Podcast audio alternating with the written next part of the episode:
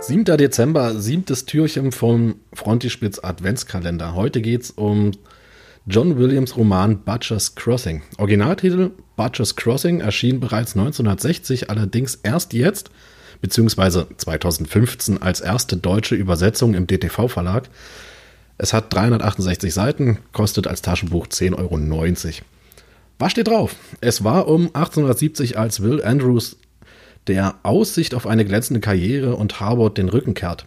Beflügelt von der Naturauffassung Ralph V. Emersons sucht er im Westen nach seiner ursprünglichen Beziehung zur Natur. In Butcher's Crossing, einem kleinen Städtchen an Kansas am Rande von nirgendwo, wimmelt es von rastlosen Männern, die das Abenteuer suchen und schnell verdientes Geld ebenso schnell wieder vergeuden. Einer von ihnen lockt Andrews mit Geschichten von riesigen Büffelherden, die versteckt in einem entlegenen Tal tief in den Colorado Rockies nur eingefangen werden müssten.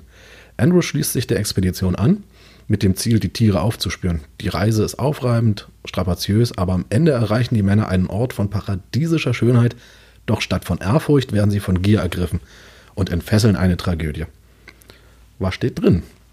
Butchers Crossing ist der Name irgendeines dreckigen Drecksnestes im hintersten Hinterland des amerikanischen Mittleren Westens, genauer gesagt in Kansas.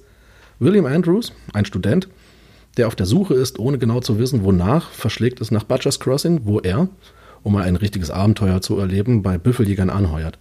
Letztlich handelt das Buch von den Gefahren und den Unwägbarkeiten, denen sich die Jäger in ihrer Gruppe stellen müssen, der weite Raum des Mittleren Westens, die eintönige, für den Menschen lebensfeindliche Natur, die die Gruppe besiegen, sprich durchqueren muss, um, um an einen Platz zu gelangen, an dem es die besten Büffelfälle gibt.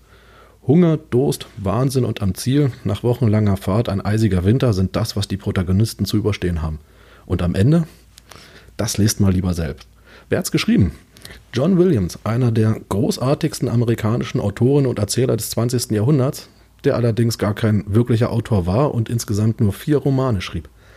John Edward Williams, so der volle Name, wurde 1922 in Texas geboren und noch während seines Studiums in englischer Literatur veröffentlichte er seines, seinen ersten Roman.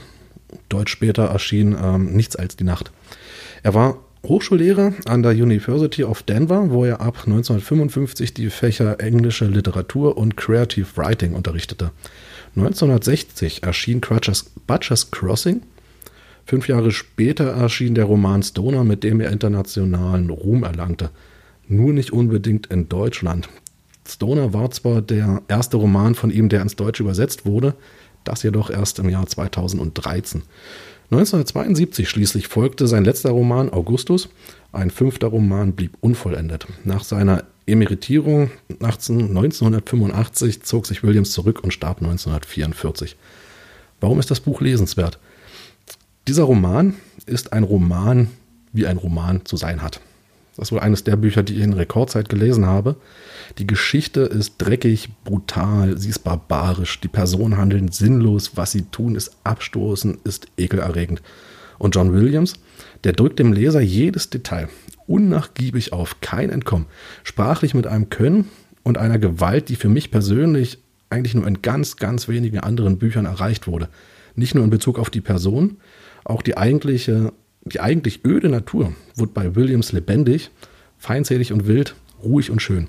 Das Buch ist für mich persönlich nahezu perfekt. Man muss es lesen, Seite um Seite, immer weiter. Man kann gar nicht mehr aufhören damit, genauso wie auch die Figuren immer weitermachen müssen. Es erinnert damit fast schon an den alten aus Ernest Hemingways Der alte Mann und das Meer.